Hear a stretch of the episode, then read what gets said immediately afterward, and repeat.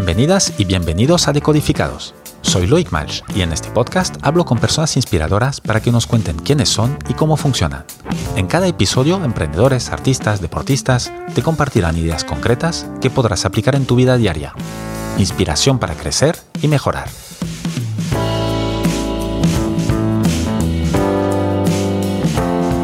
Mi invitada de hoy es Esther Sid Rodríguez. Esther es psicóloga, emprendedora, mentora y consultora estratégica. Es experta en asesoramiento de carreras profesionales y mentoring de emprendedores y emprendedoras, y lleva más de 16 años como responsable de desarrollo y captación de talento. Esther fue CEO y cofundadora de Tip School, una startup de EdTech que guía, potencia y visibiliza el talento, realizando un éxito en 2022. Esther es también profesora universitaria, speaker internacional y formadora en varios temas como emprendimiento, future of work o inteligencia emocional. Y por si todo esto fuera poco, Esther también es cantante. Fue nombrada Mujer Emprendedora de España en 2020 por El Referente, Premio Mujer TIC por la Asociación Talento Femenino en 2021, Premio Waira para Mujer Emprendedora del programa Academy for Women Entrepreneurs, Forbes 100 Most Creative in World Business en 2022 y European Women Entrepreneur from MEWEM, MIM y Spotify. Y acaba ahora de ser nombrada entre las Future Leaders Key Change 2023 de la industria de la música. Hoy, Esther y yo vamos a hablar de startups, de mentoring, de talento femenino y estoy seguro que de muchas otras cosas más. Esther, buenos días y bienvenida a Decodificados. Buenos días, Loy, que estoy encantada de estar aquí contigo en Decodificados. Muchas gracias. Mi primera pregunta con tanto material es, ¿qué fue lo primero que dijiste a tu madre? ¿Quiero ser artista o quiero ser emprendedor? en casa dije, quiero ser artista pero, pero también luego quiero ser emprendedora. En casa son muy emprendedores. Desde bien pequeñita, mi, bueno, mi padre vino a Extremadura con 17 años y entre mi madre y mi padre hicieron un tándem de emprendimiento que creo que lo he vivido desde, desde, desde mis inicios. Eh, lo llevo, creo que en el ADN, llevo el ADN emprendedor. Y les dije, pues quiero ser psicóloga o quiero ser periodista. Y ahí, ahí eh, también de aquí una, un poco la culpa del inicio de Tip School, porque eh, me hubiera gustado que en ese momento alguien me asesorara, algún mentor o mentora me dijera, oye Esther, algún periodista, haz periodismo por esto, esto, esto, o haz psicología por esto, porque mi idea de la psicología, de ser psicóloga, era ayudar a las personas, pero tenía una idea conceptualizada, pues muy de diván, de montar mi propia consultoría, y yo realmente lo que hacía era te escuchaba, pero imagínate ocho horas cuando mi skill es un poco más asesorar, hablar, eh, ¿no? Ocho horas. Más desde el hablar que desde el escuchar, que también, pero no ocho horas. Exacto. O escucha activa es fundamental en captación de talento, en mi trabajo, en, mi persona. Pero eh, creo que a los dos años me di cuenta que, que no quería ser psicóloga clínica y lo descubrí porque primero mis skills iban enfocadas hacia una cosa y también porque tuve un profesor de, primero de psicología del deporte y psicología de, social del trabajo de las organizaciones. Y empecé a descubrir lo que era el headhunting, la captación de talento, el descubrir el talento y, por qué brillan los demás, ¿no? Y detectar ese talento. Y empecé a descubrir que me encantaba. Eh, y ahí te fuiste para la psicología, digamos, eh, más de recursos humanos que clínica. Exacto. Y ahí ya me especialicé mucho más en, en la parte de recursos humanos, de, de management, en, en dirección de recursos humanos. Vale, y me comentabas antes, justo antes porque hemos tenido un pequeño problema eh, técnico. No pasa nada. Eh, eh, que, que, también habías hecho o estabas, seguías haciendo algo de psicología del deporte, ¿no? Sí. en paralelo, en esa época, descubrí dos profesores que marcaron muchísimo, que podrían ser mis mentores, que lo siguen siendo.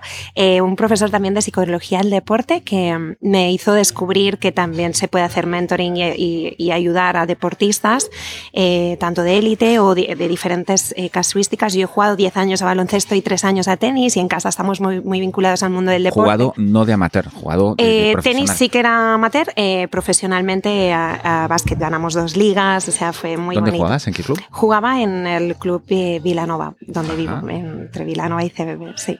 Y luego en el territorial de Cataluña y, y ya llegué pues, a, federar, a estar federada. Pero fue pues descubrir que puedes ayudar a, a estos deportistas a primero, si hay alguna lesión, hay alguna cosa, o a tener más resistencia mental, a crear su, su fortaleza y luego hacer un poco la transición hacia ese management, ¿no? Y hacer, cómo aplicar el deporte al business. Para el final de la carrera. Para hacer su, su transición de carrera cuando finalizan, por ejemplo, sus, sus proyectos eh, deportistas, deportísticos. y que puedan hacer una cosa tipo eh, Sergi Grimau, que estuvo aquí en el podcast, eh, que hizo una, una transición espectacular empezándola antes de acabar de jugar, que igual es un secreto. Ese es el secreto, es decir, yo creo que Sergi lo hizo súper bien, soy súper fan, me encantaría conocerlo, Loic, aquí te lo lanzo. A, conocer. a ver, Sergi lo hizo muy bien porque se avanzó, él ya sabía que era muy bueno en baloncesto junto con su hermano, ¿no? Destacaban, eran referentes con sus hermanos, la trilogía. Con sus hermanos, exacto, los tres.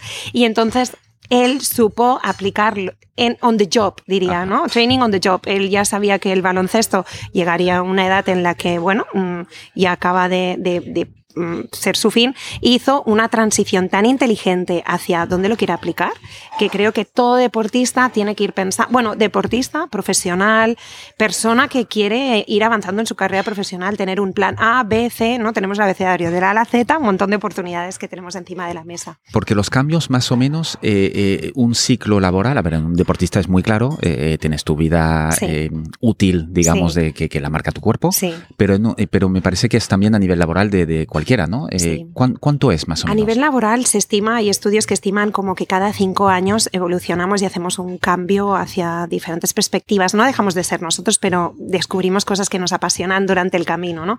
Pero con la aceleración del paso digital, de la transformación digital, eh, los jóvenes van más acelerados. A lo mejor en un año y medio han cambiado o no eran las expectativas que tenían y han descubierto que les gusta otro camino. Personalmente te puedo decir que profesionalmente y personalmente me veo identificada porque soy psicóloga, eh, no he dejado de ser cantante desde los nueve años, en paralelo soy mentora, soy deportista, eh, también hago temas de gastronomía, foodie, o sea, ya no lo añado más para no liar a la gente cuando ve mi perfil, pero y en ese emprendimiento también, o sea, al final vas conjugando diferentes versiones de ti misma, por lo menos en mi caso, que están muy, son muy complementarias. ¿Y, y cómo, cómo las consigues ajustar? Es decir, va, eh, hay una parte del año, de la semana, del mes, o va a ciclos más largos donde dices, oye, pues ahora me voy a dedicar más a mi parte emprendedora, o ahora a más a la foodie, o, ¿cómo, lo haces? si pues es que tienes algún método. El método y el secreto es ser muy coordinada y muy planificada y, saber cuándo te llegan las oportunidades. Es difícil definir, estoy de lunes a miércoles siendo captadora de talento y de jueves a viernes, ¿no? Emprendedora,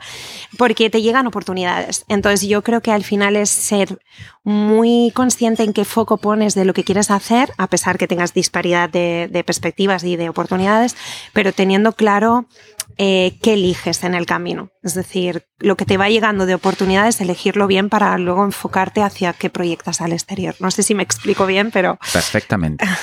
Em, ¿Por qué montaste Tip School? Pues mira, Etip School nace de, dos cosas muy importantes. De un pain que hay en la sociedad, pero te lo cuento luego. Y el más importante es la revolución de mi maternidad cuando tuve a mi hija Nora, que yo creo que fue la explosión y lo que me hizo revolucionar mi perfil profesional y decir, voy a montar algo. Pero ¿por qué? ¿La relación entre una cosa y la otra? ¿Por qué? Sí, la relación porque Tip School, perdón, porque Tip School no es que sea una cosa eh, enfocada a mamás o tal, no, nada que no, ver. no, no, nada que ver. O sea, eh, la explosión de dedicarme a algo para crear algo desde cero fue la, causa, la, causa fue Nora. Es decir, yo tenía un trabajo estable, era responsable de carreras profesionales en una universidad y también eh, lecturer, o sea, era profesora de catedrática de People Management. Y llevaba como cuatro años diciéndole a mis chicos y chicas de tercero y cuarto de carrera, eh, que les ayudaba a conseguir prácticas y también trabajo, que hicieran lo que les apasionara.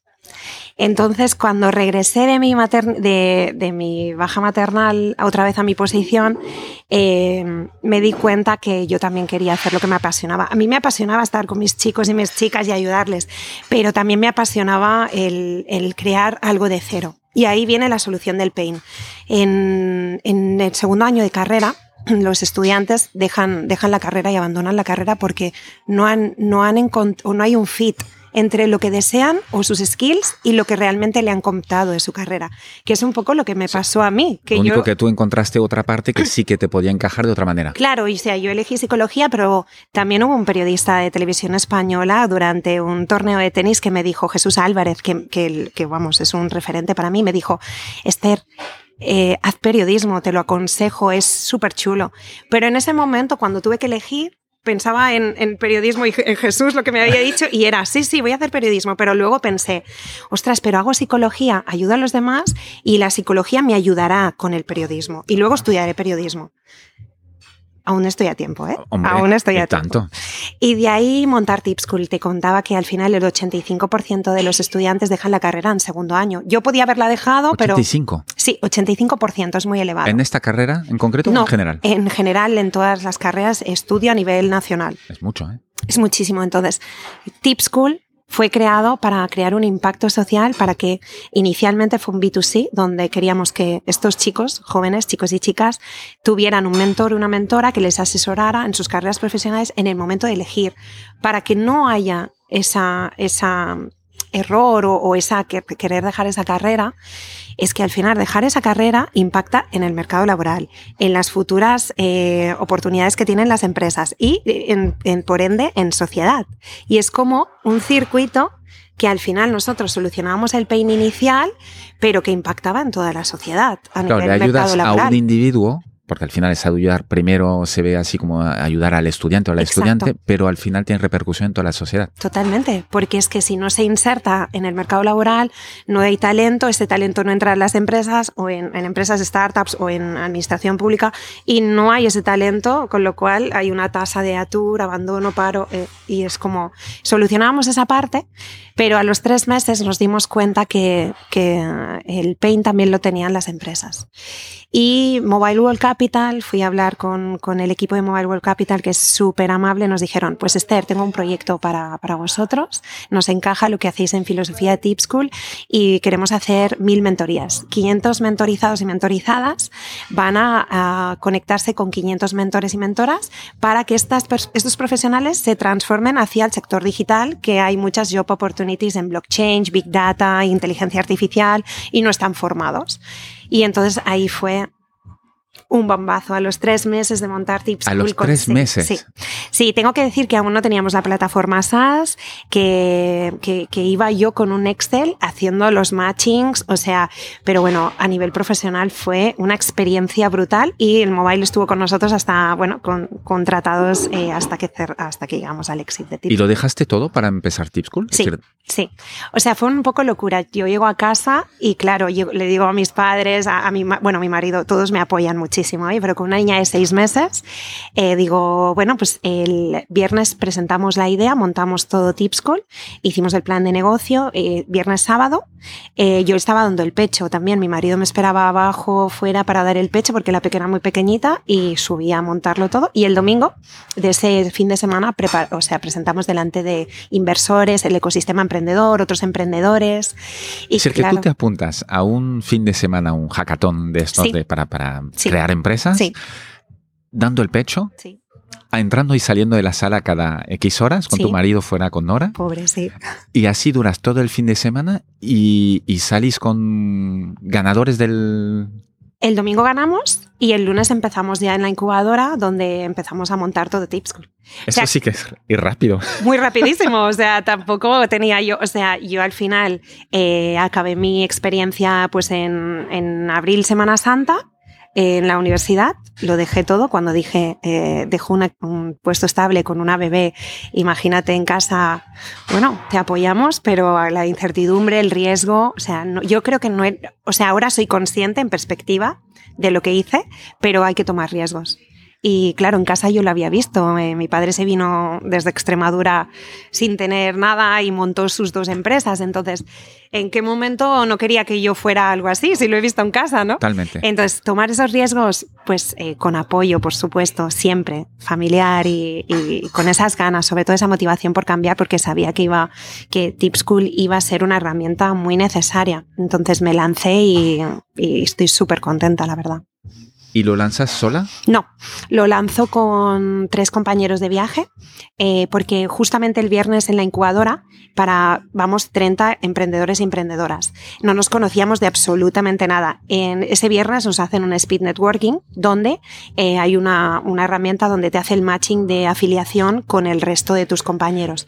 De los 30, a mí me eligieron 29. O sea, yo no me puedo Wow. elegir a mí misma, Ajá. pero me- mis compañeras y mis compañeros me eligieron. Y luego hubo un matching con con, con dos compañe con tres compañeros, uno que era más de business, un chico que era más de economista y otro que era más de ingeniería industrial. Y yo que era un poco más la parte de psicología y con el background un poco de, de toda la experiencia, el expertise de bagaje que llevaba educacional para montar Tip School. ¿Y los otros tres también dejan todos sus trabajos? Sí. No, solo dos. Solo dos. Solo dos. Sois ellos. tres Somos full time tres en full time School? en Tip School y luego al cabo en marzo más o menos eh, se alineó otra otra socia compañera mía eh, a la ITS que se sumó también a, a Pues así que la, eh, la conocías de antes. Sí, sí, es, es, es muy buena amiga mía y tiene también todo el background de recursos humanos, es una buena compañera que se suma al proyecto, eh, más a, a part-time inicialmente porque ya tenía su trabajo, pero luego ya se incorpora con nosotros a, a GAS. Y crece gracias al, al Mobile World Congress, bueno, Capital. Crece, crece gracias no solo al mobile, sino empezamos a hacer bootstrapping. Entonces crece porque hay otras compañías que se suben al carro a, a hacer programas de mentoring como eh, asociaciones como Mobile- Mo- Woman in Mobile, eh, NetApp, el Asalle, diferentes compañías o universidades que y os empiezan utilizan a de plataforma para Sí. hacer mentoring. para hacer programas de mentoring y lanzar estos programas de mentoring para diversidad e inclusión. Para el mobile al final fue un programa de reskilling. Reskilling, upskilling, porque ellos ofrecían Explícanos qué es reskilling y upskilling. Reskilling es, eh, pues tú tienes un- una base de, de una formación, por ejemplo, eres arquitecta, abogado, psicólogo, y haces un reskilling con tus propias eh, habilidades, pero hacia pues una nueva profesión como sería pues en este caso buscaban muchos perfiles de inteligencia artificial de big data de, eh, de toda esa área de transformación digital entonces se hacía ese reskilling de profesionales hacia, hacia otro sector Hacéis el exit. Eso eh, va muy bien, son dos años y medio, tres. casi tres años sí ¿Tres años? sí sí sí sí sí El año pasado, sí ¿qué tal fue el exit? Pues mira, hay una cara A y una cara B del emprendimiento. Eh, yo hubiera seguido con, con Tip School. eh, porque justo en este momento en el que estábamos, eh, estábamos en un súper buen momento para escalarlo a nivel Europa y Latinoamérica, ¿no? por habla hispana también, pero también a nivel de Estados Unidos, porque muchas empezaban a, a confiar en nosotros eh, diferentes eh, empresas también a nivel internacional. Pero bueno, yo creo que a- a- los emprendedores pasamos por, por procesos y por momentos y etapas bastante duras. Y en ese momento yo estaba en mi proceso de, de maternidad, estaba embarazadísima de, De segunda de Claudia, de mi segunda peque. O sea, estaba hablando con inversores el día antes de parir. O sea, hubo una broma que le hice a un inversor internacional que nos quería invertir y le dije, bueno, he salido de cuentas, o sea, si no me inviertes es posible que me ponga de parto y se rió y yo creo que fue una conexión muy buena, ¿no? Porque de ahí hemos establecido muy buena conexión de, a raíz de ahí y justo a los dos días de hablar con él eh, nació Claudia. O sea que... Si no era un farol. No era un farol, no, no, no. Salía de cuentas el 28 de, de marzo, estuve hablando con él, no sé si el 30, y nació Claudia el 4 de abril. O sea, se esperó un poquito, pero ahí, ahí estábamos a punto. Eh, me decían los médicos, eh, mejor que estés relajada, que no te sobresaltes, que no te pongas nerviosa. Yo, Sí, sí, sí. sí, sí. En emprendimiento me parece a mí que esto no, no, no va con mi personalidad. Y la verdad, esa cara B del emprendimiento es, eh, yo creo que a lo mejor mis socios no entendieron bien lo que es, eh, eh, se- se- qué es la maternidad. Y bueno, eh, hubo un, un poco aquí un, un conflicto de la cara B de emprender, que es como que iba a estar mucho fuera en mi maternidad y no iba a estar pendiente por Tip School. Y al final, a los 20 días, me dieron un premio de Guaira Telefónica, for Academy for Women Entrepreneurs, como has mencionado, y me llevaba a Claudia con 20 días, con la pandemia, eh, suponiendo un riesgo, a una sala con mi marido para ayudarle pecho, pero poder ir a coger el premio, atender clientes y. Entonces, ¿Y mm, qué no entendieron de esta cara? Es decir, no, no querían seguir si tú no estabas tan presente. No, no, ellos querían seguir o, o sin mí o ocupar otra posición de CEO o querían pues, eh, pues que, que yo iba a estar ausente durante mucho tiempo, durante seis meses. La maternidad, eh, la baja maternidad son cuatro meses, pero bueno, tú puedes luego coger lactancia, lo que quieras, ¿no? En ningún momento me podía ir de mí. ¿Piensas que yo me puedo ir de, o sea, yo estoy al 100%?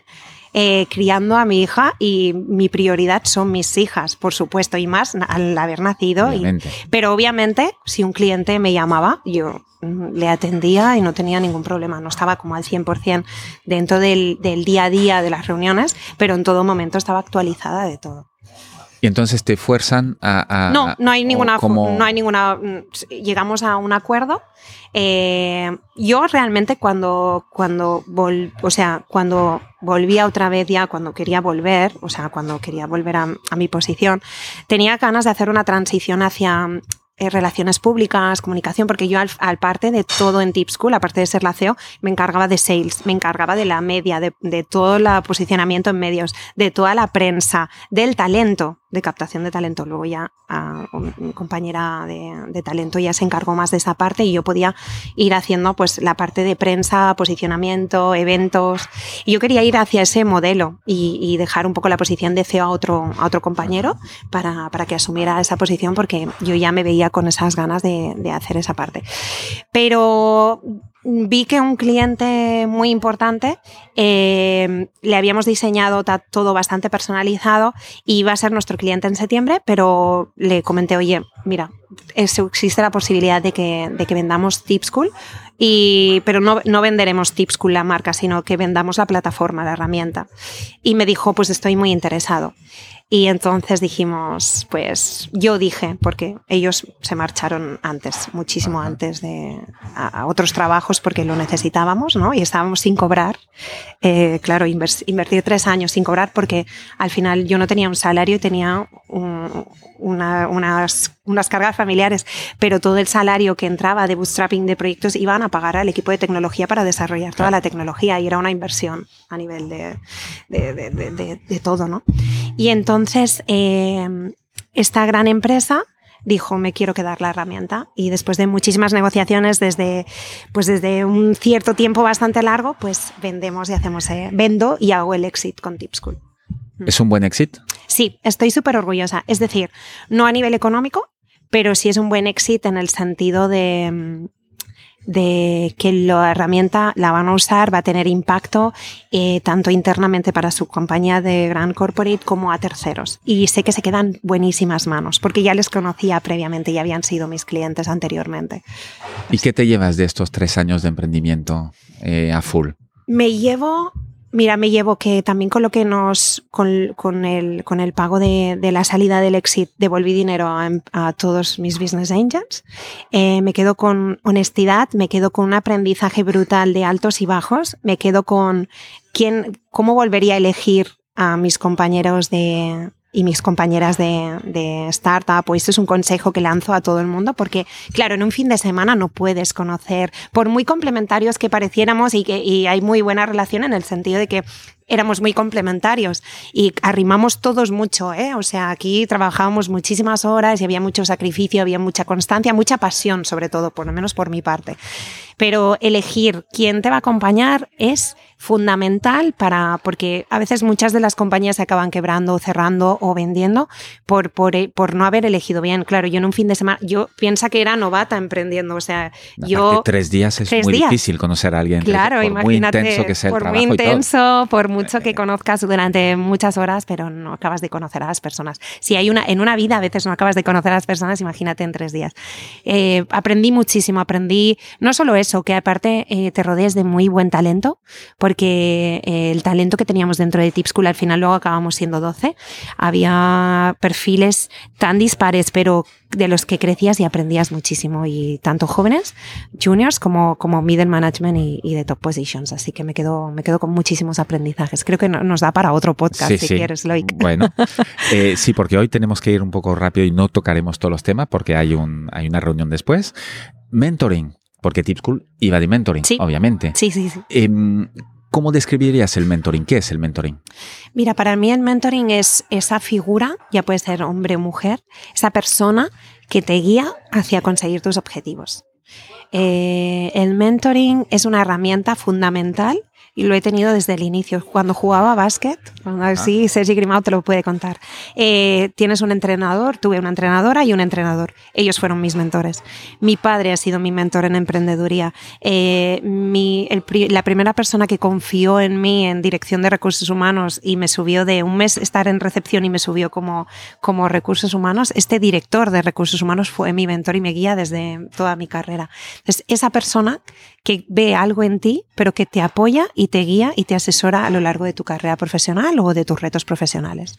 Y entonces, puede, puede haber varios tipos de mentoring, ¿no? Puede Sí. haber un, un- un mentoring, pues me imagino como el de tu papá, ¿no? Que, Sí. que es más, eh, eh, mm, como diría, eh, eh, Más volátil o más- y, sí. en el tiempo, que, que no es tan organizado y sistemático y tal, Sí, y de mucha confianza, obviamente. totalmente. Y otro que puede ser más profesionalizado, ¿no? Sí. Un- con, con reuniones, con cómo este segundo, cómo, cómo se organiza o cómo qué pautas darías tú para hacer un buen mentoring profesionalizado, digamos. Mira, el segundo mentoring nosotros, por ejemplo, en Tip School lo planteamos de forma muy profesional, donde primero descubríamos cuál era el, el- el objetivo, qué, qué objetivo tenía cada mentorizada y mentorizado, es decir, eh, qué querían conseguir inicialmente, descubrir qué quieres conseguir. Y luego lo que hacíamos era, eh, en base a ese descubrimiento, formábamos también a los mentores y mentoras, porque una cosa es que tú seas experto o experta en algo, pero no te da las herramientas para que seas un mentor. Es a lo mejor no distinto. lo has hecho nunca, exacto. Entonces hacíamos formación a mentores y a mentoras y eh, les eh, hacíamos descubrir a sus mentorizadas. Luego les hacíamos fijar un plan de objetivos y un plan de acción y hacían un seguimiento de, de mentoring. En- depende, en seis meses, un año, hacían entre dos y cuatro mentorías al año.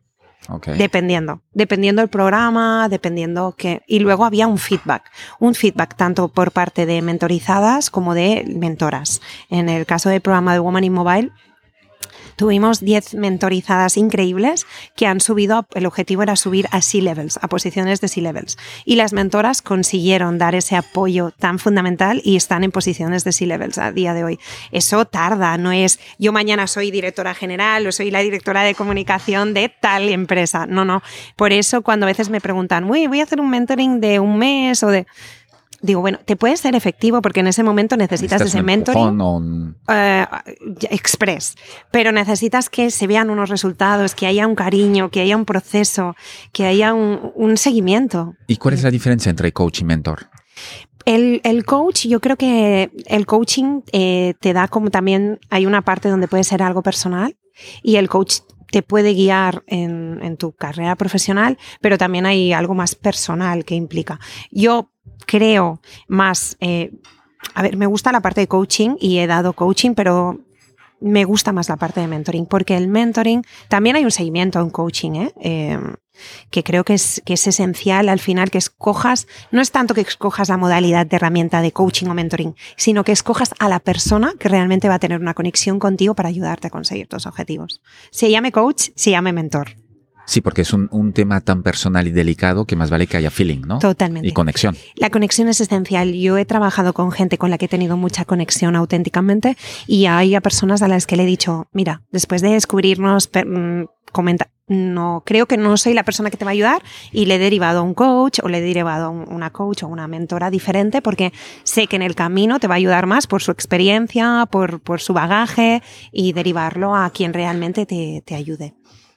Eh, mentores y mentoras, comentabas antes que al inicio del proceso fijáis objetivo Sí. para las dos partes. Sí. sí. Objetivos de mentoras, ¿cu- ¿cuál puede ser? El objetivo de mentoras es, eh, muchas de ellas me venían, quiero, quiero tener una guía más formal de cómo formar, eh, cómo ser mentora, porque lo he hecho muy, eh, pues, eh, pues es- espontáneamente como yo creía que podía hacerlo, pero nunca me han dado como unos tips, una formación de cómo ser mentora. La mentora se lleva muchos aprendizajes y, y muchas cosas, porque al final es como un reverse mentoring, o sea, gente más joven eh, te está enseñando cosas eh, a gente con, con un poco más de seniority que a lo mejor tú no estás en ese momento, no lo estás viendo. Y ahí hay un reverse mentoring que me gusta muchísimo. O sea, no solo va de la parte de gente con mucha seniority que te puede enseñar, sino lo chulo de Tip School también era ese reverse mentoring de jóvenes que están en tecnología, están en TikTok, están en redes, que te enseñan cada día algo. Para mí eso me, me pasaba mucho en la universidad, que aprendía muchísimo de ellos. Yo les ayudaba mucho a cómo generar sus LinkedIn, sus currículums, cómo conseguir sus oportunidades. Y de ahí cómo extraía eh, lo que ellos y que ellas me iban contando, ¿no? De herramientas. Decía, ostras, esto Snapchat lo vamos a usar. En esa época se usaba. Y era como lo voy a poner. Y apliqué Snapchat en mis clases de People Management para hacer recruitment, porque muchas empresas lo estaban utilizando en ese momento. Y fue como, wow, qué descubrimiento. Esther, ¿sigues cantando? Sí. Y en la ducha, no. sigo, sigo cantando. Estuve en la ducha. En la ducha canto, pero sí, estuve en Madrid hace muy poquito en Female Founders eh, Day, en un día de emprendedoras, eh, y presenté mi, mi último single, Tu mirada. ¿Dónde lo podemos escuchar? Pues en el evento online de YouTube de Female Founders Day en Madrid. no, estás en Spotify? Estoy en eh, Spotify también. Ah, Pero aquí sale mi, doble personalidad. Eh, estoy como Estela con doble L por mis raíces italianas. Estela Cid y está en Spotify mi, mi primer álbum que es Vértigo y mi segundo ahora single que quiero lanzar mi segundo álbum a ver cuando tengo un poquito más de tiempo eh, que se llama Tu mirada porque es, es inspiración total de, de la mirada de mi hijas. Yo creo que es una oda a la maternidad. ¿Qué estilo es? Estilo soul, más eh, soul latin, como, pero también le, he querido dar un toque, como soy como una mezcla entre el norte y el sur, ¿no? Mi, padre es extremeño, mi madre es catalana, pues le he querido dar un toque más eh, flamenco, con unas notas de, de, flamenco y es un poquito así, pues con nuestras raíces. Ah, qué chulo. Sí. ¿Cuánto ¿Cuándo encuentras el tiempo para eh, escribir, eh, grabar y publicar un... Mira, me entra calor. te, lo, te, lo, cuento porque, mira, tuve la suerte que, que, una compañera me pasó el contacto de Salome Limón, que ya la, la conocías, una productora eh, que ha ganado cinco Latin Grammys, y la contacté un día súper por WhatsApp porque estábamos en el mismo grupo de mujeres tech y le dije, bueno, Salomé, algún día quiero trabajar contigo. A los dos meses estábamos eh, grabando Tu mirada en un estudio de Madrid. Así que te digo que compuse la canción en, en, un mes, la compuse por las noches de madrugada, la grabé mientras dormían mis hijas a las 4 de la mañana, mientras eh, ellas estaban durmiendo, yo en el balcón, que no pasaba nadie, no había silencio, y entonces empecé a tararear lo que quería que fuera la canción. Y eh, empecé a escribir, a escribir, a escribir, a escribir todo lo que me, me producían y me impactaban mis hijas en sensaciones y de ahí está el resultado. Quiero escúchala porque yo creo que, os gustará. Ya, solo con la descripción tengo muchas ganas de escucharla. Sí, pues eso, esa, era la intención, que, que, que, tengáis ganas de escucharla. Y... y ahora vas a seguir y vas a intentar hacer un álbum a partir de esta, de esta canción. Eh, tengo, tengo bastantes retos sobre la mesa, aparte que yo también trabajo captando talento en mi full time día a día. Eh, soy K-Change Innovator 2023 y tengo una serie de programas que, que hacer a nivel internacional y meetups ¿Qué con... es esto? Pues es un programa internacional muy, muy interesante sobre future leaders que quieren impactar en gender gap, en, en, que haya esa equidad a nivel femenino en la industria de la música. Llevo bastantes años empoderando a las mujeres de la industria de la música a que, a que consigan pues, las posiciones que quieran, a que tengan su papel y su rol dentro de, de la industria musical, que, que, al final a veces es bastante difícil llegar a, a ciertos roles o es eh, nos encontramos que hay mucha desigualdad todavía en la industria, en el music business industry. Sí. ¿Y, ¿Y esto cómo se consigue? Pues se consigue, mira, mm, con, con programas como K-Change, que están a nivel internacional, con 74 mujeres que nos vamos a reunir en diferentes meetups, pero que de esos meetups a nivel internacional es en Bruselas, en Hamburgo, en diferentes eh, festivales también de música, donde mm, primero posicionamos nuestros proyectos y qué podemos aportar al resto de comunidad en la industria de la música. Yo en mi caso aportaré mentoring para mujeres que quieran eh, subir a C-levels en, en la industria de la música, eh, empoderaré, ayudaré a todo lo que a todo lo que sea relacionado con el talento femenino para, para disminuir ese, ese gender gap.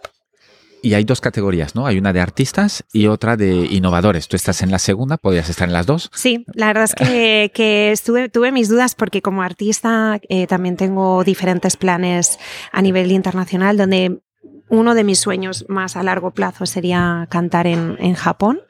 Y entonces estoy pues preparando, pues, pues mira, mi similitud con, con, con, mi perfil un poco más de respectful, de flores, con mi estética más, más estela, va muy en línea con, con, con, Japón, pero también quiero darle un toque pues latino, ¿no? Y creo que por ahí en el 2024-25 puede ser un plan de futuro de, de, actuar en Japón. Me haría, bueno, es uno de mis sueños, mis retos. Yo también me pongo muchos retos, porque me paso el día asesorando y mentorizando, pero mis retos también van hacia donde yo quiero, ¿no? ¿Qué, qué sueños tengo también, ¿no? No dejo de pensar en mis sueños. Bueno, este tipo de mensaje cala. Es decir, cuando tú lo estás dando todo el día a otros, también te cala internamente a ti, aunque no, no te estés hablando Exacto, a ti. por supuesto. Em, ¿Eso te ayuda la, la parte de música en tu faceta de speaker? Es decir, ¿tienes muchos nervios cuando subes a un escenario para hablar pues en el Female Founders Day, por ejemplo? En el Female Founders Day había 600 personas en el teatro y, también en streaming estábamos conectados con España y Latinoamérica. Yo creo que te da tablas el subirte a un escenario. No te voy a negar que cada vez que me subo tengo mi adrenalina, mis nervios de, uy, ¿qué hago aquí tal? Porque me he metido en este lío, porque no sé qué, pero se me pasan dos segundos, porque cuando veo, entro en escenario es como, eh, en el Female Founders Day hubo un silencio implacable. Me acompañó Ana, mi compañera que es ingeniera, y estaba el piano. Y, y fue como mucha magia. Entonces, sí, esas tablas, o sea, te pones un pelín nerviosa, ¿no? me pongo un pelín de adrenalina, de, pero tengo muy claro lo que quiero contar, me he preparado bien, qué quiero, cuál es el mensaje, voy con a lo mejor algún soporte o no. En este caso era mi pianista, ¿no? Ana, que me acompañaba en todo momento, y mi canción, y, y tenía ganas de porque al final en el Female Founders había muchísimas mujeres que han pasado por donde hemos pasado, que son madres o no, o que, o que estaban embarazadas en ese momento, o hombres que estaban ahí apoyándonos al 100%, ¿no? Y entonces ahí tu mirada fue como una oda y subirse al escenario es, es muy bonito. Implica, no, no es fácil, ¿eh? No todo el mundo puede subirse a un escenario. O se tiene que preparar. ¿Hay, ¿Hay, trucos que, que, utilizas tú o que haces igual de manera ahora inconsciente que, que se sí. podría reproducir para alguien que tiene que empieza y se sube a un escenario, igual no delante de 600, que ya por una primera vez es mucho, pero bueno, de 50 personas? Sí, yo creo que hay que, hay que ir bien preparado, sí, practicar practicar es la, es la, es la señal o es, o es la herramienta. Es decir, practicar sin ser un robot, pero que te salga natural lo que realmente quieres decir. Es decir, al final ahora yo ya me puedo subir a un escenario o puedo hacer una entrevista sin haber planeado mucho, pero porque llevo muchos años de rodaje haciendo esta parte y, quería ser periodista. Creo que me sale en alguna parte, ¿no? Pero, pero practicar, el, el prepararte qué mensaje quiero decir, qué keywords quiero decir. No me quiero ir de este evento sin haber dicho esto, esto y esto. Tres cosas fundamentales que quiero que cale dentro de mi público y impacte dentro del target que va a venir a verme. Sobre todo impactar y que sea diferente. Para mí la diferenciación es esencial. Mm, tienes que ser diferente de los demás. Antes ser diferente era ser el raro la rara. Para mí es, mis hijas quiero que sean lo más diferente posibles del resto. Ahora Nora es la primera de su clase que se le ha caído un diente. Pues va sin un dentete y le he dicho, cariño, eres especial porque eres la primera. Se van a empezar a caer los dientes de todos tus compañeros, pero mira, ya te has diferenciado. Pues sé diferente. ¿Y cómo puedes llegar a los demás siendo tú misma? ¿eh? Ser diferente, pero siendo siempre fiel a, a ser auténtica. Aprovechando tus, tus, tus, partes diferentes, que todas las tenemos obviamente, y poniéndolas, en vez de esconderlas, eh, ponerlas al frente, ¿no? Sí, siendo muy honesto y en todo momento. Nos has hablado de reskilling, upskilling, eh, todo este lenguaje sí. eh, eh, eh americano, recursos humanos. Em, talento femenino, que te dedicas 100% a esto. Ya hemos visto que en la industria de la música estás eh, activamente participando a, sí. a, a, close the gap, ¿no? Sí. Entre, entre los lo géneros. Eh, también aquí más eh, local, más en España y más en Barcelona, eh, sí que estás intentando, pero en la parte tecnológica. Claro, te has sí. metido en dos mundos que necesitan mucho de tu presencia. Tanto la música como la em emprendeduría y, y digital es todavía muy masculino. Aquí, ¿qué, qué, en, ¿en, qué sarao estás metida eh, para, para cambiar esto? Estoy metida en muchos saraos. En muchos saraos que cuentan conmigo porque, por eso mismo, porque, por ejemplo, hay muchas mesas redondas donde quiero ir sí o sí me invitan porque hace falta. O sea, estoy mucho metida en muchos saraos de emprendimiento y digital tecnología. O sea, que al final lo que he hecho yo, que es emprender como talento femenino y también montar un SaaS, que al final es digital o tecnológico. Entonces. SaaS es software as es a service. Software as a service, exacto. Entonces, estoy metida en todo lo que son eh, proyectos o tanto de la GN, Axio, en Juno House, en, eh, estoy metida también en un proyecto de la ONU eh, con Catalina Maldonado, donde impulsamos a mujeres para que no tengan miedo de entrar en la industria digital. Al final, en 2025, que está aquí al lado, estamos a 2023, casi todas las profesiones van a tener un componente digital tecnológico. Y las mujeres tenemos muchísimas habilidades en inteligencia artificial, en, tenemos muchísimo talento, lo que pasa que a veces tenemos unos miedos, bloqueos o creer que no podemos llegar a, a conseguirlo. Entonces, mi papel es empoderar con mi mensaje y con mi ejemplo. O sea, lo que quiero es demostrarte que a pesar que he tenido dos peques, que he tenido dos peques emprendiendo, que es dificilísimo. De hecho, es más, empezaste a emprender ya después del nacimiento de la primera. Totalmente. Que ya es- si, si era difícil, ya esto ya es. Totalmente. No milagro, porque no, No, obviamente, no, no, no, pero, o sea- pero es, es, un, es un gran ejemplo, un gran referente. Sí, bueno, quiero ser ese modelo realmente para impulsar a otras mujeres a decirles, lo podemos conseguir sí o sí, con conciliación, con más políticas de conciliación por parte de, de quien haga falta, de los de arriba, por favor, que se pongan en nuestra piel, con más políticas de, de, de concienciación. Y claro, yo en casa tengo muchísima suerte, que me apoyan al 100% y, y, y estoy apoyada, alineada, pero es que necesitamos que las mujeres estén en tecnología, en los procesos digitales. ¿Por qué? Porque las mujeres también tienen unas habilidades de empatía, de trabajo en equipo, de, ir mucho más allá, de esa sensibilidad que, también hay hombres que- que están alineados con nosotros, que nos apoyan, ¿eh? pero tenemos, somos diferentes en esas perspectivas, pero que tenemos mucho potencial. Y en esos saraos me vas a encontrar siempre. En saraos como el de la ONU, donde el embajador de, de Nueva York en Barcelona ha empezado a hacer proyectos muy interesantes y donde se dieron premios como a Cecilia Tam, eh, que es de Futurity Society, que es una emprendedora digital muy, muy, muy buena que vino eh, desde fuera internacional a basarse aquí en Barcelona a día de hoy, o una, una Mireia Trapat que están poniendo en marcha, bueno, que ha puesto en marcha Freshly Cosmetics, ¿no? Ajá. Que al final como esa cosmética natural, pero es un e-commerce también. Entonces, eh, hay muchas mujeres que necesitan tener esa visibilidad para decir, oye, estamos aquí, tú también puedes conseguirlo. Y ese es mi papel. Fantástico. Es una de las cosas que intento hacer aquí también. Genial. Eh, crear referentes eh, eh, mujeres. Primero para la, la- la sociedad y segundo por, por un tema egoísta que tengo dos niñas y, y- y me gustaría que tuvieran estos referentes para no tener estos miedos que, que impone la sociedad. El, el talento está repartido de manera totalmente igual. Totalmente. No- las no mismas hay- oportunidades, no queremos nada más, queremos el Tal mismo cual. salario por las mismas funciones que puede hacer, da igual, un, una- un hombre como una mujer. Y es más, te digo, a nivel educacional, hay que cambiar políticas de, de- de cómo se educan a los peques. Cambiemos, yo me estoy metiendo, soy hace muchos años eh, mentora y jurada internacional de Technovation Girls, Ajá. que dependiendo de la edad que tengan tus peques, a partir de 8 años hacen 11. pues fantástico. De 8 a 18 hacen proyectos digitales solucionando un pain, pero a nivel digital. Entonces, eso se va a implantar también en la escuela de mi hija gracias a que le he presentado el proyecto a la directora. Entonces, claro, Nora tiene 5 años, pero yo creo que también en las escuelas hace falta que empiecen a enseñarles emprendimiento, proyectos, cómo, eh, cómo mm, educar financieramente. Llegamos no tenemos una educación financiera, no tenemos una educación en inversión. Eh, las mujeres hay un gap en esa parte de ser inversoras. Ahora cada vez hay más inversoras y estoy súper contenta de, de haber tenido dos inversoras en Tips Cool mujeres que han apostado por nosotras. Pero el tema es, ¿por qué? Pues empecemos ya.